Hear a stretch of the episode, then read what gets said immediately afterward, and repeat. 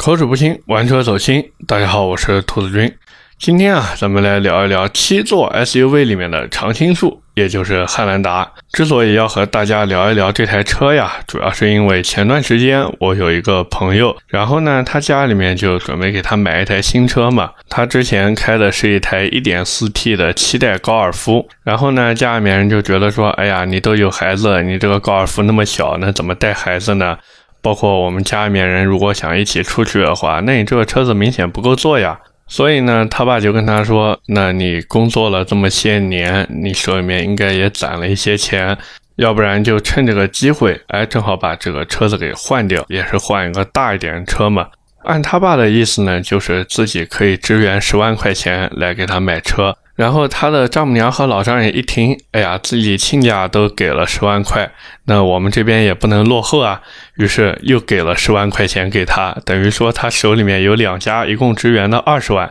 他自己呢这几年工作也是攒了一些钱在手里面嘛，并且可以把自己那台高尔夫卖掉，也就是折到新车的车价里面去。这样算下来呢，其实自己也不用再贴多少钱进去，买车的预算呢完全可以提到四十万左右。本来呢，他是准备买一台别克的 GL 八，或者说等一等马上要上市的丰田塞纳。但是呢，回头一想，自己买一台这个 MPV 回家以后，自己毕竟是要把高尔夫给卖掉的嘛。那么日常的通勤就成了一个问题。我说那实在不行，你就买个什么 mini EV 之类的代代步嘛。他说不可以，因为他家老小区就只有一个车位，就很难受。所以思来想去呢，还是要买一个七座的 SUV。那既然看七座 SUV 的话，那肯定逃不掉一台车嘛，就是我们今天要聊的这个汉兰达。我也是陪他最近到这个丰田 4S 店里面去看了一眼啊，我是万万没想到啊，来看汉兰达的人真的是络绎不绝。就礼拜六的时候陪他在那个 4S 店里面坐了半个上午。基本上可以说，只要是进店来的人，五个当中最起码有两个都是来看汉兰达的。那剩下来的还有来看雷凌的、看凯美瑞的。那跟我们今天聊的其实也没有什么太大的关系了嘛。我还特地问了一下 4S 店的销售，我说这车现在有没有优惠？然后 4S 店的销售就用一个不置可否的眼神看着我，他说：“哥，我们这现在没有优惠，都是线上订车。”我说：“哎。”这有点意思啊，那之前好像都是在你们 4S 店订车，现在怎么成线上订车了？他说没办法呀，这个厂家规定的，你不在线上订车，其实我们这边也可以订，但实际上呢，你订了也是我们这边帮你在线上填单子，然后等车子到了呢，就喊你过来提。我说那车子大概最早的什么时候能到呢？他说：“估计保守的话，两个月左右能提车；慢一点的话，可能要到年底甚至明年了。”我真的当时整个人有点懵，因为我实在是没有想到这个车提车的时间竟然要那么的长。转头呢，我那个朋友也是给自己手机下了一个叫什么“风云行”的 APP 啊，然后里面有一个按钮叫“立即购车”。你点下那个按钮之后，弹出来的第一条就是第四代汉兰达的订车页面。虽然说这个 APP 不是很好用啊，而且我用 iPhone 12 Pro 来看的时候，竟然还没有 AR 看车的功能。但是呢，基本上你在那个页面里面都能看到配置型号，包括内外饰的配色呀，还有 4S 店里面的可售车型数量啊、预计提车时间等等，基本上都能给你列出来。不过这个可售车型数量，我看了一圈都是零，所以各位不要想着说 4S 店里面有现车，不可能的事儿。然后我看了一眼预计提车时间，就基本上可修改车辆配置日期都是在2021年的十月中旬，然后预计最快的生产日期是直接给干到了明年的一月份。虽然它那 A P P 里面有一个小字儿写着什么现在下定优先排产，但是你信吗？反正我是不相信的。而且当你在这个线上交完两万块钱定金以后，你还要在三天的时间以内到指定的门店去签订这个购车协议，并且在那个 4S 店里面支付尾款，然后购买电保。交购置税、上牌费等一系列的费用。换句话说，你以为丰田给你弄了一个线上购车，能够避免这些我们说苛捐杂税也好，或者说一些不合理的费用？实际上，丰田还是在强有力的保护着他旗下经销商的利益。至少他目前来看，不想让自己经销商在汉兰达这台车上少赚哪怕一分钱。有的朋友听到这边可能会好奇，哎。那我在这个线上购车，对吧？那我是不是不需要加价了？想多了。实际上，因为它线上只是让你去订一个车，有的 4S 店其实它还会继续要你加价一到两万。你可以直接拒绝，如果有录音或者录像的话，可以向官方投诉。但是这个投诉到底有没有用呢？我就不知道了，因为我这边遇到的销售还好，没有跟我说什么加价之类的事情。他反正就是跟我说，你现在订车车的话，那就慢慢等，具体什么时候能提到车，我们也不知道。所以啊，哪怕现在第四代的这个汉兰达已经上市很长时间。哪怕现在一汽丰田也推出了一个汉兰达的姊妹车，叫皇冠陆放，但是没有任何的用处。所以说，它汉兰达真的就是价格有点迷，好像就在人们的印象中，汉兰达就没有过不加价的时候。所以，包括我身边也有很多人就疑惑，就汉兰达为什么能卖得这么好？我也是进行了一个小小的总结，也欢迎各位在评论区跟我交流互动一下，说一说你们的想法。那么，在我看来，汉兰达第一个，它就是一个没有明显的缺点，像是一杯白开水一样的车。当然了，反过来说，这台车也是一个没有任何优点的车，就很寡淡。但是呢，省钱省心，反正你要什么它也都有，要车机也有车机，要大屏那个大屏也不算小。然后你说要空间吧，它其实把最后那一排小板凳放下来，它的空间其实也还可以。最关键的其实还是省钱省心，因为去买七座 SUV 的人，其实他更多的都是为了家用嘛，那他图的就是不操心，不想让这一台车从一个工具变成一个累赘。那么再一个呢，就是粉丝的粘性。汉兰达这台车从之前零几年的时候就上市，一直到现在，也是经历了很多代的车型嘛。现在是第四代。那么之前卖了那么多年，也是有很多的车主，所以它也是有很强的一个粉丝粘性。再一个呢，就是推荐这台车，尤其是你给别人推荐这台车的时候，至少不会出错。为什么这么说啊？因为你推荐大众的车，人家说我怕颗粒捕捉器堵，我怕烧机油，我怕双离合变速箱出问题。那你说我给一个人推荐美系车，他又怕美系车的保值率不行，或者故障率比较高。其实并没有那么夸张，但是禁不住别人说呀。就身边总归有些人会跟你说，哎，我认识个谁谁谁，或者我之前买了一个什么通用的别克啊、凯迪拉克这些，或者买个福特啊，我经常要修车啊，油耗也高。就这些人特。别有意思，他只是盯着这个油耗不放，他丝毫不会跟你说：“哎，我这个车开起来动力特别猛。”他不会讲，他只会跟你说：“我这车特别费油。”实际上，汉兰达之前那个 2.0T 的不费油吗？也费油啊，那油耗也不低啊，对不对？你更不用说之前那个2.7升自吸的汉兰达了，那油耗也是跟油老虎一样啊。说白了，就是还是戴着有色眼镜去看美系车。那么你说给人推荐韩系，现在能打的就是一个帕里斯蒂。你真是要家用的人，看见那个三点五升 V 六发动机就害怕，怕油耗高，怕养护贵。毕竟六缸车的机油用量放在那边嘛，做一次小保养就要贵出小几百块钱，而且换一次火花塞都要六根，人家四缸机只要四根，一根就是一百多呀，两根就多出将近三百块。你说去看看 BBA 吧，你给人家推荐奔驰 GLB。很多人都嫌弃它发动机是一个 1.33T，你说我推荐宝马和奥迪，发现七座的只有 Q7 和 X7，那个价格也是高出天际，已经超出了很多人的承受能力。你说，那你能不能去看一下国产车？但是很多人总有一种不自信，他怕国产车的稳定性不行，他觉得国产车的品牌力太低，怕车机的功能太多，自己玩不转。说到底，还是思想没有及时跟进。那么汉兰达的缺点有什么呢？其实我觉得，只要你不是汉兰达的粉丝或者车主，你真的能挑出来一大堆毛病。比方说，第三排座椅像小板凳一样坚硬，你坐的时间久了，实在是对不起自己娇嫩的屁屁。整台车的内饰呢也很保守，一眼望过去就好像回到了上个世纪。如果你再打开车机，你就会发现屏幕的黑边啊，就像大熊猫的黑眼圈。不知道的还以为你买了一个老年人专用手机。座椅，如果你还想要真皮，那你起码要从三十一点八八万的版本看起。所以说到底。只要你不是对汉兰达情有独钟的人，你总是能在汉兰达身上发现这种缺点、那种缺点，甚至有很多人觉得去花三十多万买一台汉兰达的人都是傻。人工消音一下啊，大家懂的都懂。那么接下来呢，就是大家最喜欢的一个话题，就是汉兰达到底能不能改装？先给大家一个结论，能，而且改出来非常的骚气。那么第一个呢，就是轮毂。原厂呢，有的是低配十八寸的，有的呢是高配二十寸的。这个东西呢，我觉得你换一套国产定制锻造就非常的好了。我们以现在这个第四代汉兰达就是新款车型为例啊，现在不管是高配和低配，其实都是二三五的胎宽，只是说扁平比不一样，然后轮胎的这个尺寸不一样嘛。那么对于这台车来说，其实这个二三五是偏窄的。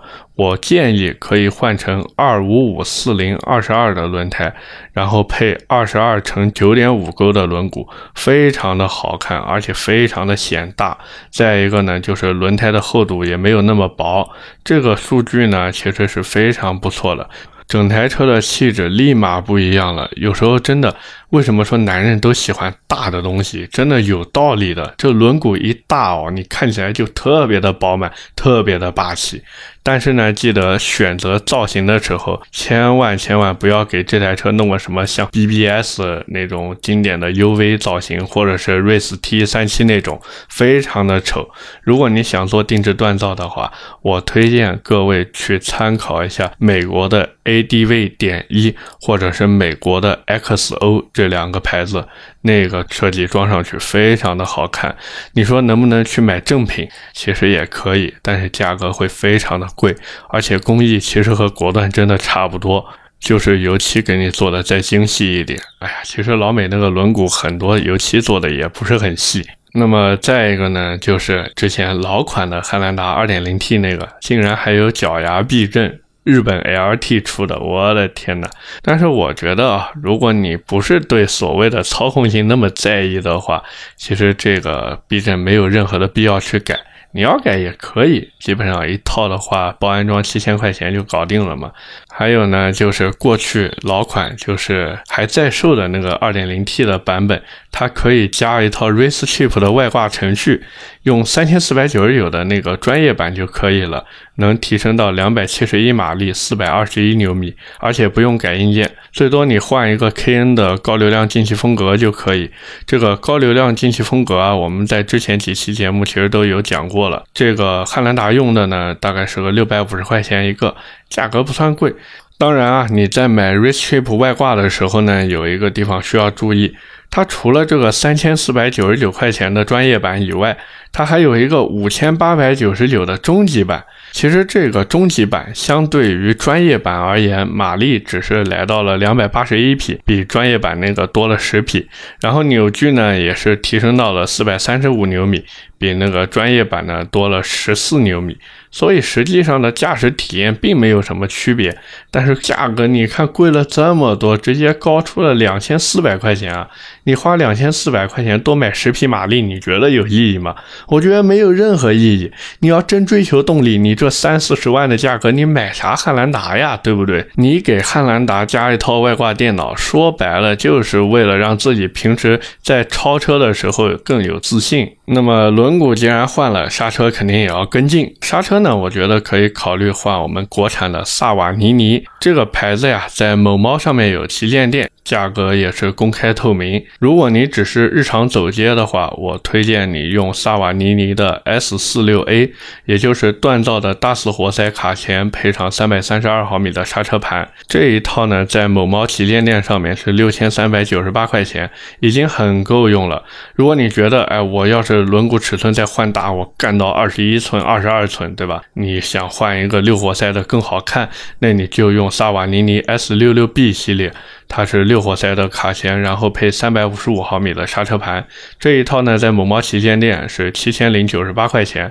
你买之前要注意一下，它还有一个同样的型号，但是配的是三百八十毫米的刹车盘。不过对于汉兰达这台车而言，这个三百八十毫米的刹车盘，除了能够增加你轴头的载荷之外，没有任何的意义。说白了，就是你的汉兰达不需要这么大的刹车盘，它只会给你增重，它不会给你带来任何的。帮助。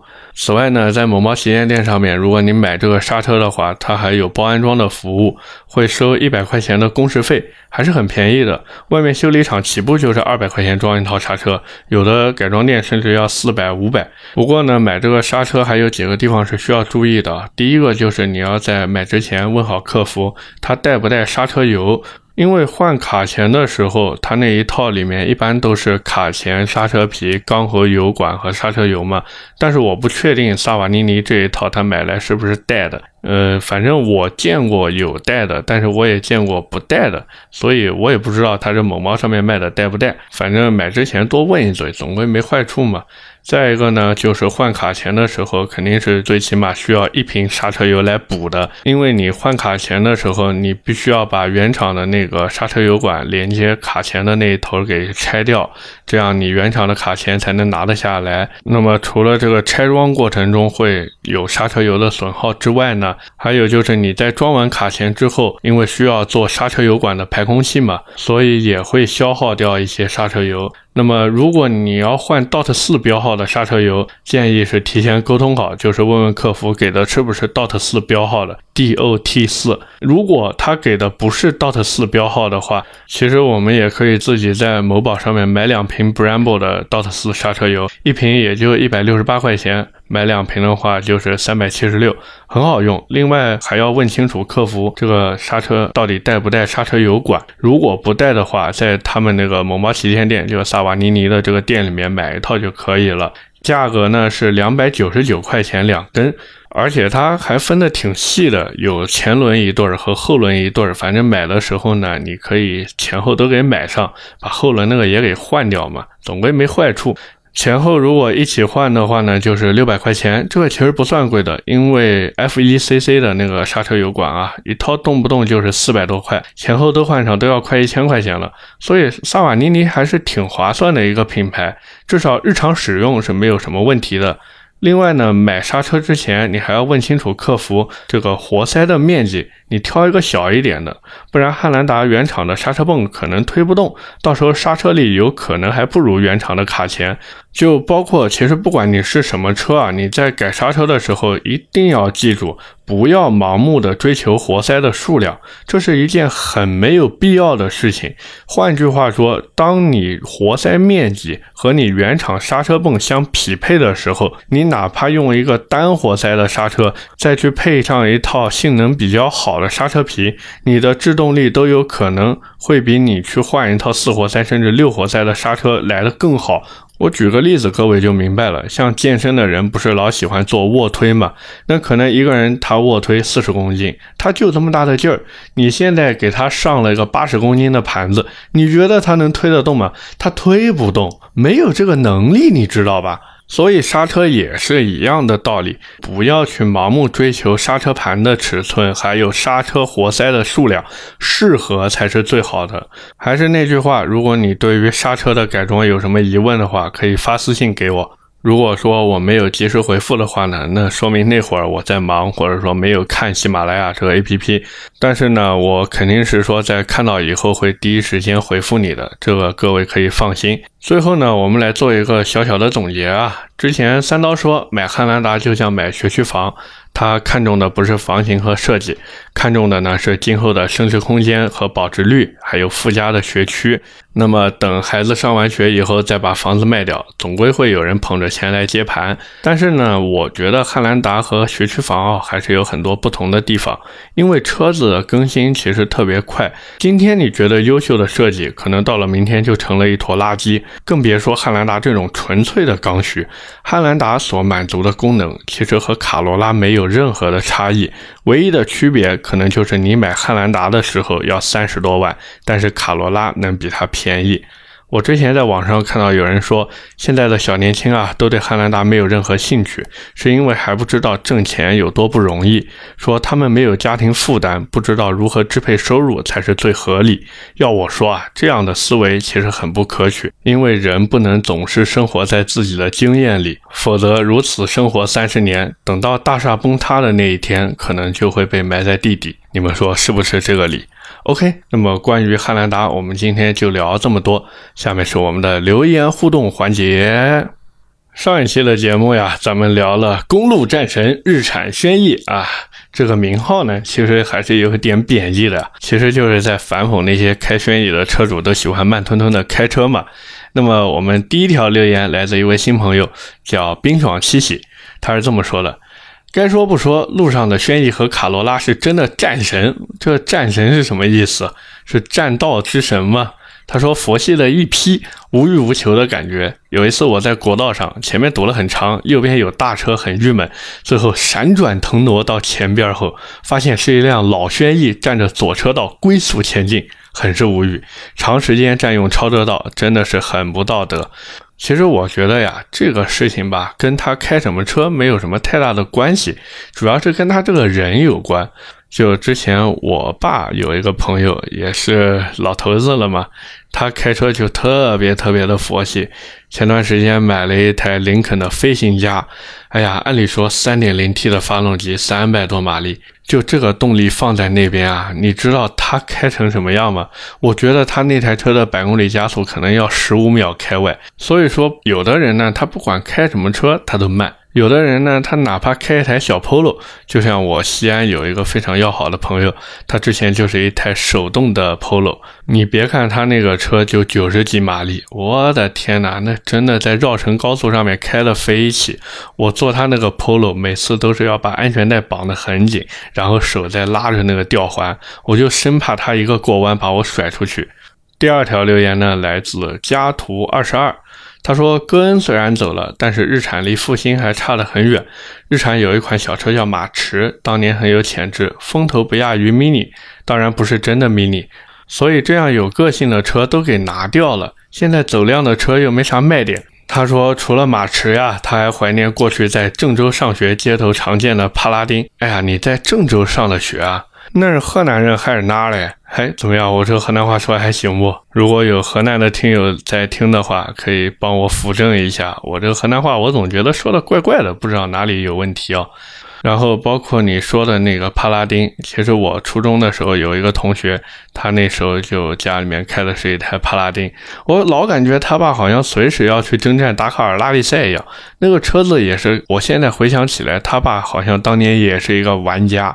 当时我就记得他把那个车子弄得特别特别的高，然后呢，那个轮胎也是像卡车轮胎一样。那时候我们还说呢，哎呀，你家这个车的轮胎怎么是这个样子的？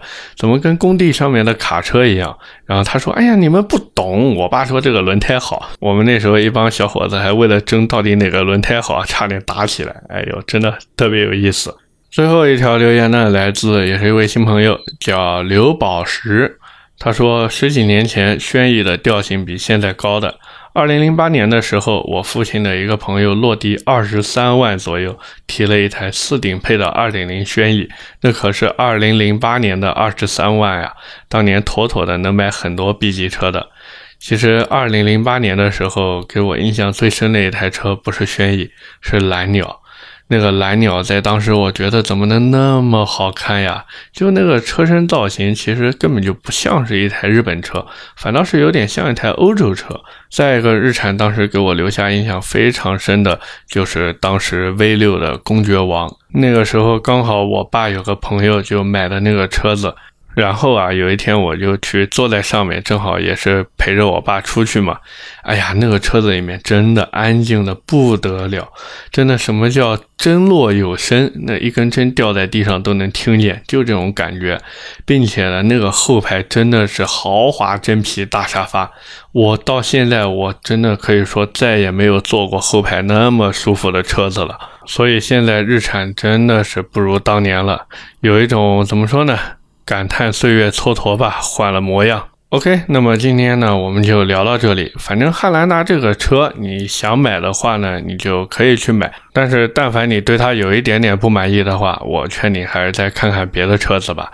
各位，如果还有什么想听的车型，可以在下方评论区留言、点赞、评论、转发，是对我最大的支持。我的节目会在每周二和每周四更新。如果你觉得我聊的还行，可以点击订阅专辑，这样每次节目更新的时候就会有个提示啦。那么今天的节目就到这里，我们下期节目接着聊，拜拜。